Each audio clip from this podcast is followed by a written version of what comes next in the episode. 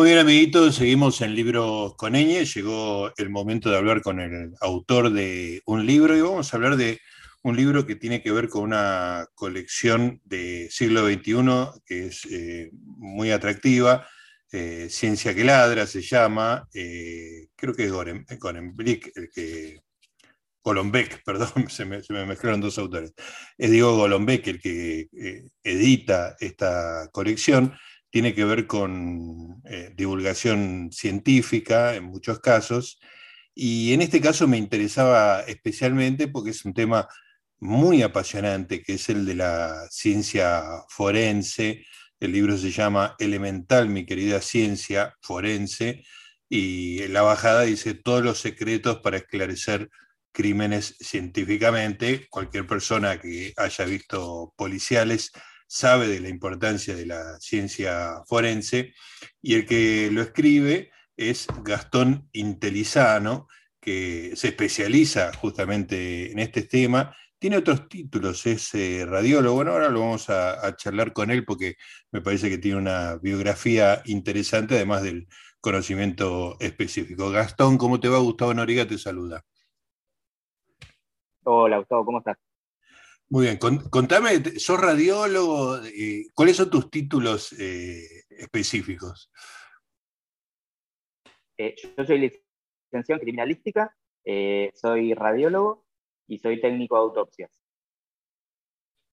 Y, soy diplomado en, en, educación universitaria, porque ahora yo doy clases hace un par de años y digamos como para poder dar clases en lo que es la ciudad de Buenos Aires, uno tiene que tener algún título docente, algún tipo de, título docente, y yo hice la, licenciatura en Educación Superior y Universitaria con especialización en lo que es ciencia jurídica.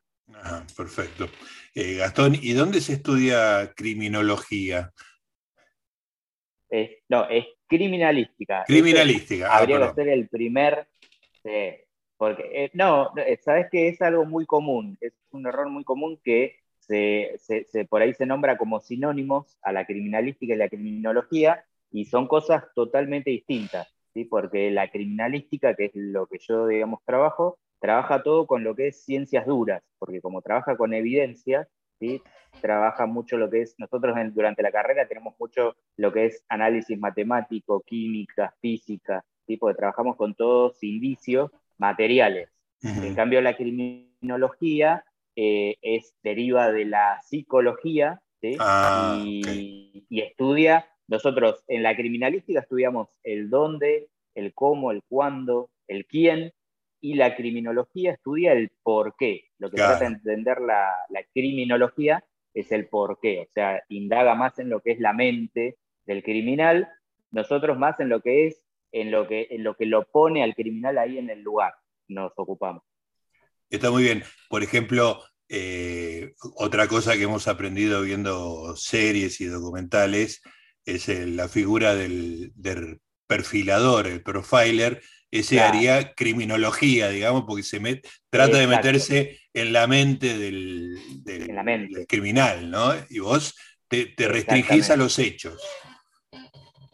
Exacto, exacto. Nosotros trabajamos con lo que es el lugar, las prendas. Eh, en mi caso también, como soy técnico de autopsias, en lo que es el cuerpo, el cuerpo de, la víctima, ¿sí? el cuerpo aporta mucha información. El cuerpo y el lugar son los que te cuentan en definitiva todo lo que pasó, digamos, en un hecho criminal. Claro. Eh, bueno, lo que me lleva ya a, discutir los temas que aparecen en este eh, libro tan interesante. Y creo que el, primero es justamente la, famosa escena del crimen, ¿no? que este, también ya, no en serie, sino en la realidad de la Argentina, parece ser un lugar bastante poco respetado, cuando debería ser como una especie de santuario, ¿no? Vos lo explicás bien en el libro. Contanos un poco, por favor. Sí, justamente la, la escena del crimen es el, digamos, es el primer lugar con el que uno tiene contacto con ese crimen, las primeras, los primeros datos y todo lo que vos vas a, recabar de ese crimen están en ese, en ese, primer, en ese primer lugar del hecho. ¿sí?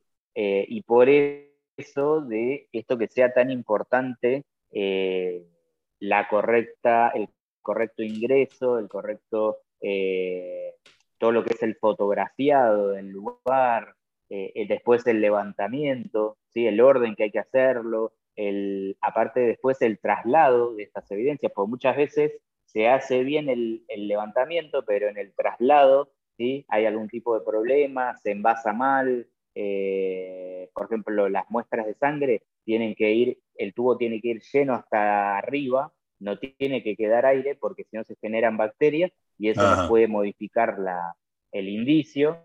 ¿sí? Entonces, todas esas cosas y además que algo muy importante del lugar del hecho es que lo que vos no levantaste en ese momento muchas veces se pierde, ¿sí? porque son evidencias muy, muy delicadas. Entonces, eh, todo lo que vos no viste, no tomaste en cuenta en ese momento, no es que podés volver y levantarlo, porque muchas veces lo perdiste, ya sea por el clima, por la característica misma de ese indicio. Entonces, el lugar del hecho es muy, muy importante, y muy importante cómo se trabaja en ese lugar del hecho. Gastón, eh, uno tiene las imágenes de las, de las películas el cordón con la cinta amarilla que dice policía, supongo que es una práctica internacional que delimita de alguna manera lo que vos llamás el, lugar del hecho, pero me imagino que tiene que haber diferencias eh, eh, si eso es un ámbito cerrado, es un ámbito abierto, digamos, una cosa es encontrar un, cadáver en un parque y otro en un departamento, me imagino que eso cambia mucho la perspectiva de laburo. Claro. Sí, sí, cambia desde la cantidad de lugar que vas a delimitar, porque en una escena que es al aire libre, tenemos que tener en cuenta que por ahí tenemos marcas, eh, o sea, marcas de neumáticos, huellas de neumáticos, huellas de pisadas, eh, digamos, los ingresos pueden ser mucho mayores, los lugares que hay que tener en cuenta por dónde caminó por dónde caminó por ahí la víctima y dónde caminó también el, criminal. Entonces se amplía lo que es la, búsqueda. La búsqueda también es distinta, intervienen muchas más personas. En, una, en una escena del crimen que es interna, hasta podés trabajar mucho más tranquilo porque vos estás bajo un techo, estás en un lugar que está de alguna forma protegido. En, en, la escena que es externa, vos tenés el clima que podés tener el, un día que por ahí se está por largar a llover, que hay viento, eh, y todas esas cosas eh, hacen, digamos, a cómo vas a trabajar vos en ese lugar. Gastón, y no sé cómo preguntarte esto, pero la, idea es la siguiente.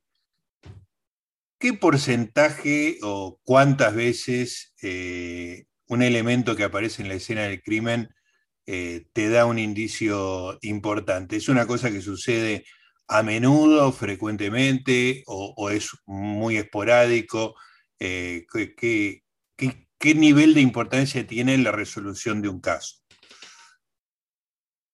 Mira, depende mucho cuál sea el elemento ese que se encuentra, ¿no? Hay elementos que se le dice que tienen como mayor importancia, eh, si, hablamos como de escalas de importancia, una mancha de sangre, una, huella dactilar, una huella de pisada, eso puede ser más importante eh, dentro de ese abanico de cosas que pueden aparecer en un lugar porque eh, van a, como son identificatorios, una huella dactilar no es igual eh, todos tenemos huellas dactilares distintas. Entonces eso hace, le da identidad y lo pone en ese lugar a una persona. Después vamos a ver por qué apareció esa huella de esa persona en ese lugar. Quizás esa persona era amigo de la víctima y demás, entonces por ahí o tiene una razón por la que estuvo ahí, entonces de alguna forma pierde un poco de valor porque, bueno, si, si es suponete un caso, muchas veces en los casos de eh, una violación seguida de muerte, ¿no? Y que en la víctima se encuentran rastros de semen, ¿sí? Pero si la persona estaba casada, ¿no? Estaba casada, tenía una pareja estable y el rastro de semen que tenemos es del marido, ¿sí? como que, eh, digamos, esa prueba no tiene tanto valor porque a lo sumo, ¿qué me va a estar diciendo? Que lo último, con la última persona que tuvo relaciones fue con su marido. Pero otra cosa sería que esta, esta mujer o este hombre eh, no tiene una pareja estable, vive solo y encontramos un rastro de semen o de sangre. Ahí ya estaría hablando de alguien más que estuvo en el lugar y que lo va a estar ubicando. ¿sí? Eh, entonces ahí sí va a ser importante que levantemos este, este rastro de, de, este rastro biológico. lo mismo si aparece una huella de pisada, ¿sí? una huella de pisada que no es de la persona que vive en el lugar. ¿sí? Entonces ahí me está indicando que alguien más estuvo en ese lugar. ¿sí? Entonces levantemos ese rastro para después, si se detiene algún sospechoso, poder comparar eh, con las zapatillas, con los calzados que tenga este sospechoso, a ver si alguno coincide y después le preguntaremos por qué su huella estaba en la casa de esa persona que fue asesinada. ¿sí? Gastón, una cosa Pero que... Se entiende, digamos, cómo... Sí, totalmente, claro, son datos muy... Este, cada uno da un grado de certeza y, de refutación de, algún, de alguna afirmación muy, muy precisa. Una cosa que aprendí leyendo tu libro, Gastón, eh, que es, me parecía, la había visto en algunos casos y me parece muy interesante, es el tema de la, de la sangre, pero no en el sentido tradicional, bueno, que uno imagina que el ADN y eso, sino la, forma de la salpicadura. Me parece un tema eh, muy ah, fascinante. y que además, eh, lo que me parece interesante es que, bueno, leí que esto arranca, el estudio de esto arranca en la década del 60, lo contás vos, y me parece interesante porque no es una técnica nueva, digamos, como el ADN, digamos, que, es algo que, es una técnica que revoluciona la, criminalística, sino que tiene que ver con cosas de la física más, este, menos molecular, digamos, ¿no? Es simplemente como, bueno, contadlo vos porque lo estoy contando muy mal yo. Bueno, primero que, me, gusta eso, que, bueno que hayas aprendido a, a, través del libro, como que, porque justamente es la finalidad, eh, o sea, cuando se planteé la idea de escribir este libro, como que era justamente eso, bueno, con, hablemos de ciencia forense, pero desde, desde lo real, desde lo real y desde cómo, eh, de, iluminar un poco esto que por ahí en, algunas, en algunos lugares está muy oscuro todavía, pero bueno, iluminar un poco el, el conocimiento. Y claro, sí, esto que me decías de los patrones de sangre es súper interesante porque cuando uno aprende a leer esos patrones de sangre, eh, o sea, es, es así como que sentís que las paredes, el piso y lo que sea te está hablando y hasta podés recrear qué fue lo que pasó, porque todo tiene que ver con la física, con la física de los fluidos, ¿sí? Entonces, como los fluidos se atienen a la física y a la gravedad, siempre van a, eh, si vos ves un tipo de mancha, te está indicando una dirección, una velocidad, ¿sí? una, una típica mancha de sangre que deja un rastro bien circular, eso te está hablando que cayó a 90 grados, ¿sí? y de, de, acuerdo a la distancia, si fue de una poca distancia, ese círculo va a ser perfecto. A medida que vos vas subiendo, distancia va subiendo, va a empezar a festonearse. Claro. Se llama festonearse por la salpicadura. Entonces vos, a través de eso, también podés saber a qué altura cayó esa gota de sangre, porque desde determinada altura va a tener nuevas características. Eso es un goteo, digamos, ¿no? Pero hay otras que salen, salen disparadas, digamos. Con... El arrastre. Claro. Claro, claro. O sea, tenés, tenés varios tipos de salpicaduras que son por arrastre, por goteo, la proyección, esto que vos decís, que salen proyectadas, y entonces eso te va a hablar de una velocidad, de una distancia. Si hubo una repetición del mm. golpe, suponete una sucesión de puñaladas, cada vez que el cuchillo se levanta, eso emite salpicaduras, y hasta podés llegar a, contabilizar la cantidad de veces que se produjo el movimiento de la puñalada. Eh, Gastón, eh, este conocimiento que vos tenés, que tenés una, formación académica. Eh, ¿Tuviste práctica de esto? O sea, ¿has estudiado alguna vez una, pared manchada de sangre eh, en, un escenario real de un asesinato o de un intento de asesinato en todo caso?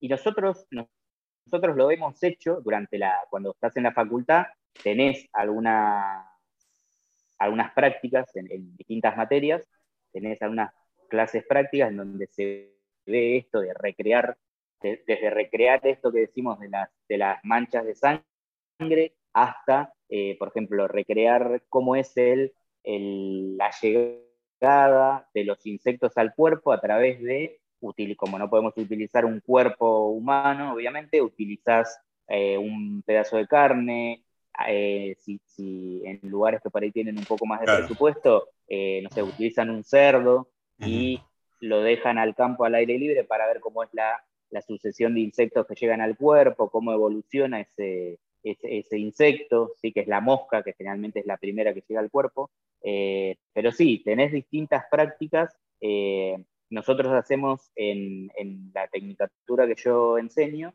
eh, hacemos recreaciones de un lugar del hecho y los alumnos tienen que hacer todo lo que es el fotografiado, la descripción escrita, los croquis, después hacer el levantamiento, cómo hacemos el levantamiento de, un arma, el levantamiento de una vaina, de una mancha de sangre, y todo eso se hace a través de, prácticas, de clases prácticas. Hay una, hay una materia que es práctica profesional y justamente ahí se hace todo esto. Primero vemos la teoría y después lo hacemos con una práctica eh, hecha ahí, digamos, en, la facultad.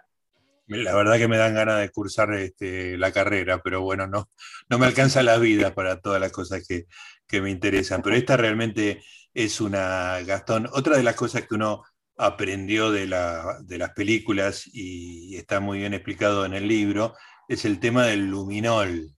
¿no? hace relativamente poco que uno aprendió que aunque vos borres el asesino, digamos, entre comillas, este, limpie la escena del crimen y saque las manchas de sangre, hay, una sustancia que te permite verlas bajo determinadas condiciones. Eso sería el luminol. ¿Lo podés explicar un poquito mejor que yo? Sí, es un, para, para que se entienda, es un compuesto, es un compuesto que suele venir a veces eh, sólido y se mezcla con agua, ¿sí? a veces es en forma de polvo, eh, eh, que se mezcla con agua, se hace una preparación con agua, con, agua oxigenada. se hace una preparación, ¿sí? y este, esta preparación que se hace, que se, se, utiliza un spray, ¿sí? en donde se sospecha que puede haber una mancha de sangre seca o, o que se limpió, ¿sí? se, se polvorea ese spray, este líquido, y va a reaccionar con los componentes de la sangre, entonces como, eh, sobre todo si hablamos de una superficie absorbente, queda, eh, queda, queda justamente, valga la redundancia, absorbida por esa superficie, lo que hace este compuesto es hacer que reaccionen componentes de la sangre y la forma en que reacciona esta sustancia es en forma lumínica, ¿sí? con una forma de una luz, una luz azulada que por eso la, digamos, la, condición que tiene el, luminol para que lo podamos eh, ver es que estemos en un ambiente que esté totalmente oscura. Entonces, generalmente cuando es un ambiente interno, se suele usar en ambientes internos, en donde si hay persianas, se bajan las persianas, ¿sí? o se tapa de alguna forma para que quede lo más oscuro posible y poder ver esa reacción una vez que uno utiliza el spray con este componente. Ahora, lo que uno ve ahí, eh, digo, la imagen es extraordinaria porque es muy cinematográfica, ¿no? Una habitación a oscuras y de repente se ilumina con una luz azul eh, partes que no eran invisibles al ojo hasta ese momento, tienen un componente medio mágico.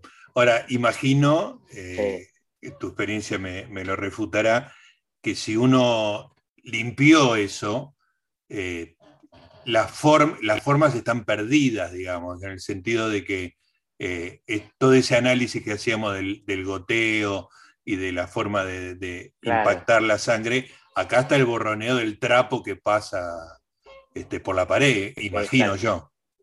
Claro, claro, claro, lo que vas a poder determinar a través de lo que ves con lo que revela el luminol es que hubo, sangre en algún momento, ¿sí?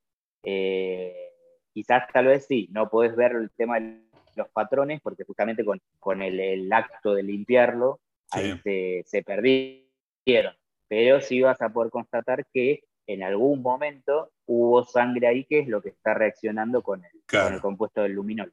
Claro, o sea, no solo hubo sangre, sino que hubo alguien que intentó borrar la sangre, ¿no? Que también es un dato. Exacto. Claro. Exacto, claro. Eh, contame un poco, eh, vos sos, eh, creo que, corregime si me equivoco, la, denominación es técnico en autopsias. Sí. contame un poco cómo se estudia eso, cómo lograste esa tecnicatura, creo que se dice, este, y bueno, después hablemos un poquito de las autopsias, que es otro capítulo apasionante de la criminología. La tecnicatura, digamos, en autopsias, yo la hice en, eh, esto fue en el año 2011, yo ya era licenciado en criminalística, eh, y como me, gusta todo el tema, o sea, es eh, la licenciatura en criminalística vos ves, digamos, desde la génesis del crimen hasta el tema, digamos, del, puedes ver hasta el tema sociológico del crimen y demás, ¿sí? entonces uno hace como todo el recorrido desde que se produce el crimen, cómo se lo resuelve y entre, eh, si bien los criminalistas nos ocupamos de lo que es el lugar del hecho y las ropas, el cuerpo, ¿sí? el cuerpo es... Eh, es, digamos, como la escena del crimen del médico forense, o el médico legista, ahí no intervenimos. Entonces, como yo no soy médico, soy licenciado en criminalística, mi forma, mi primera forma por ahí de acercarme a lo que era el cuerpo como evidencia fue siendo radiólogo, que, yo a veces por ahí, algunos de mis compañeros radiólogos eh, están de vacaciones o tienen algún inconveniente, y bueno, yo hago también las placas radiográficas, eh, y después, bueno, surgió lo de la tecnicatura, que yo, eh, mis pasantías, digamos, cuando era estudiante todavía, las hice en Policía Científica de la Policía Federal a través de un tío eh, policía que me consiguió para ir, que en realidad iba a ser una visita de una tarde, y bueno, ellos vieron que yo tenía tanto entusiasmo y demás que me invitaron a seguir yendo a las guardias de los sábados, entonces yo salía con ellos con la camioneta del lugar del hecho, eh, yo lo que hacía era tomar nota, eh, yo iba junto con la médica forense que va al lugar del hecho y analiza el cuerpo en el lugar, y yo lo que hacía era tomar nota de lo que ella me decía que veía en el cuerpo, esa era como mi, forma de, eh, de, contribuir, ¿sí? todo esto ad honorem, porque yo era estudiante. Pero para, para vos era una práctica extraordinaria esa práctica, claro. Totalmente. Imagínate que todo lo que mis compañeros estaban viendo en libros y en videos, yo lo estaba viendo ahí en vivo.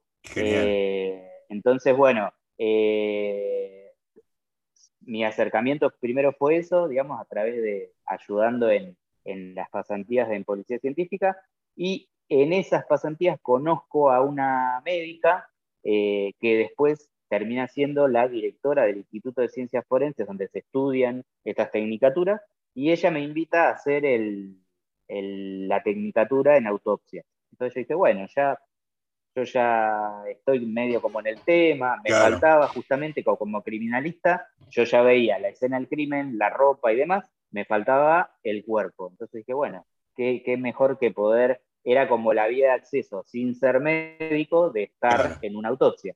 Eh, entonces empecé a hacer el curso de la tecnicatura en autopsias y eh, cuando estaba terminando la tecnicatura en autopsias, mm, sale, digamos, un pedido del Poder Judicial de la provincia de Buenos Aires que necesitaban técnicos de autopsias para una de sus morgues, y bueno, me inscribo y me ayudó un poco esto de que yo ya era licenciado en criminalística y que era radiólogo, entonces sumado a que era técnico de autopsias, bueno, como que les, les gustó, les interesó el currículum que tenía yo y me, llaman, digamos, para tener una primera entrevista, tuve una segunda entrevista y después ya me dicen, bueno, te vamos a, eh, como, como que me piden todo para ingresar al, al, Poder Judicial y de ahí ya hace 10 años que yo estoy en el, en el Poder Judicial de la provincia de Buenos Aires.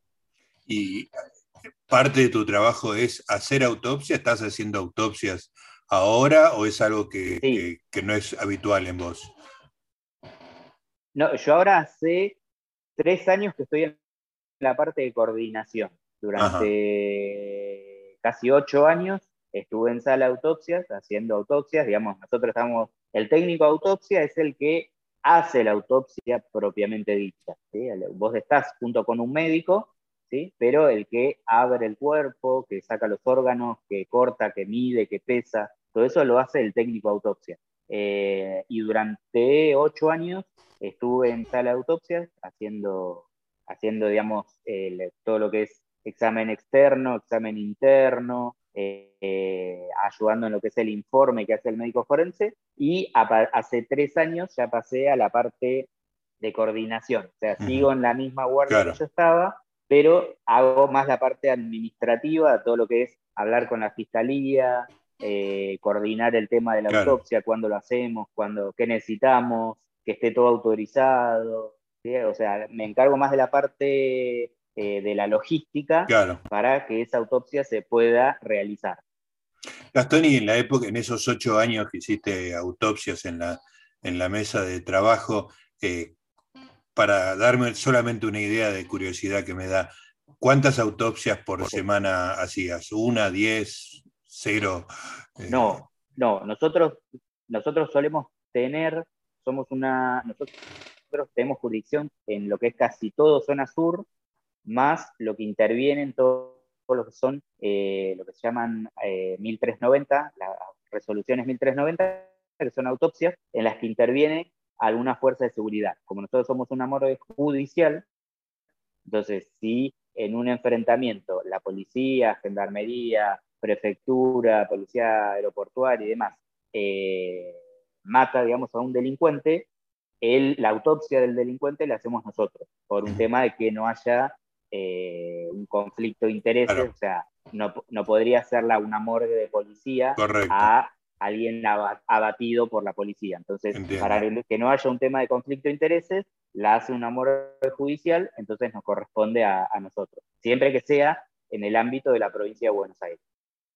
Eh, Gastón. Y, eh, ah, bueno, y te decía, entonces esto hace que, que tengamos un, un de que la jurisdicción es grande y más todo eso, tenemos, tenemos, digamos, un número bastante importante generalmente de, autopsias, y aparte hay como épocas que estadísticamente tenés eh, más, más, más muertes, ¿sí? por cerca, por cerca de las fiestas, eh, para fin de año estadísticamente empieza, llega el 20 de diciembre y mm. hasta el 5 de enero tenés el pico de suicidios del año.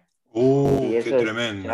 o sea, es, sí, sí, sí, es pero, pero se da, lamentablemente, es estadística. bien cíclico, claro. Eh, sí, sí, sí, sí. Entonces, en, en verano, en invierno tenés las muertes por monóxido de carbono, por ambientes mal, mal ventilados. En verano tenés todas las muertes por ahogamiento de gente en piletas, en, eh, después tenés mucho lo que es accidente de tránsito, eh, bueno, todo, todo, este mes que te decía de las fiestas, mucho choques, muchas discusiones que terminan también en muerte. Eh, o sea, va variando como la época y, el, tipo de muerte, pero hace que tengamos un número bastante. Yo hemos llegado a tener 10, eh, 11 autopsias por día. A la miércoles, qué tremendo, es una carga de trabajo tremenda. Eh, ¿Y en qué, qué condiciones tiene que reunir un caso para que amerite una autopsia y qué, permisos se requieren para hacer una autopsia. Y un, caso que llega a la morgue judicial es porque básicamente es o un hecho violento, que se entiende por hecho violento, un homicidio, un suicidio, un accidente de tránsito de cualquier tipo, que intervenga auto, moto, tren, eh, barco, avión, lo que sea, o una muerte que eh, lo que nosotros llamamos eh, dudosa de criminalidad. O sea que, imagínate que aparece un señor tirado en la cocina de su casa y por fuera vos no ves que tenga ni un, ni un balazo, ni una puñalada, no tiene un golpe, pero bueno, que aparezca una persona tirada, muerta en su casa, tampoco es natural. ¿sí? Entonces, de última, por ahí la autopsia te dice, no, esta persona murió por un ACV o por un infarto, ¿sí? pero hasta ese momento, para el fiscal es una muerte dudosa de criminalidad, no sabe si hubo o no violencia, entonces indica una autopsia. Esos son los casos que generalmente nosotros recibimos, o sea, no muertes naturales, sino muertes violentas. Esa es como la condición para que se, se pida una autopsia.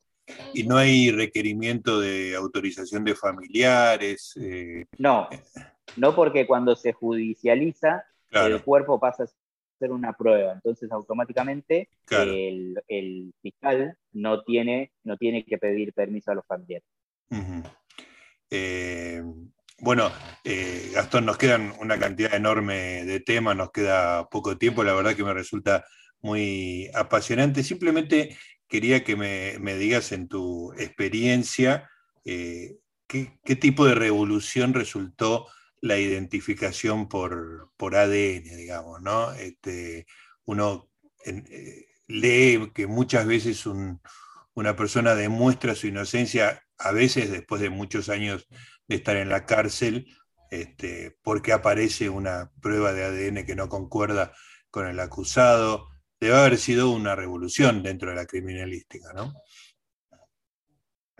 Sí, sí, sí, totalmente. Lo fue, lo fue como en algún momento fue también el tema de las huellas dactilares. ¿sí? Por pensar que hasta ese momento no había una forma, no había una forma de dar identidad a cada persona y de decir fue esta persona y no otra. ¿sí? Entonces, cuando aparece esto del ADN, es un nuevo, una nueva, como fuese que volvimos a descubrir eh, un sistema que era tan eh, efectivo y preciso como en, 1800 fue el tema de las huellas dactilares. Así que sí, sí, fue toda una, toda una revolución y de ahí, con el ADN, bueno, como toda, como toda cosa nueva, eh, y sobre todo con el ADN, que es, yo creo que fue el capítulo que más me costó escribir, porque es muy difícil explicar eh, lo que es el ADN, o sea, de bajarlo de lo que es ciencia pura, dura eh, y compleja, ¿sí? porque lo que es el tema del ADN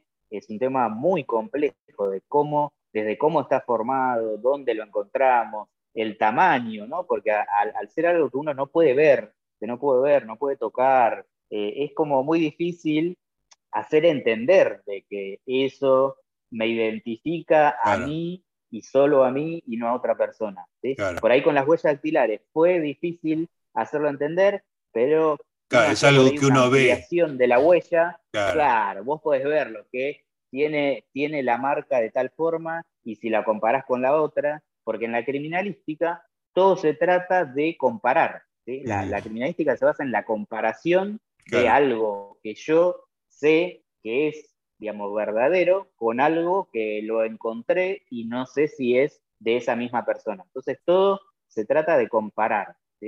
Eh, y por ahí uno lo hacía un poco más gráfico en, la, en los primeros análisis de ADN. No sé si te acordás de esas, esas eh, plaquetitas tipo PIAS y que tenías los, eh, las marquitas en negro, los distintos, ¿sí? que uno lo que hacía era superponer las dos, entonces si estábamos hablando del mismo ADN, tenía el mismo dibujo. Me acuerdo de una escena de los expedientes X, que Holly hacía como procesaba su propio ADN y hacía la comparación con, con, una nena que aparecía que supuestamente era su hija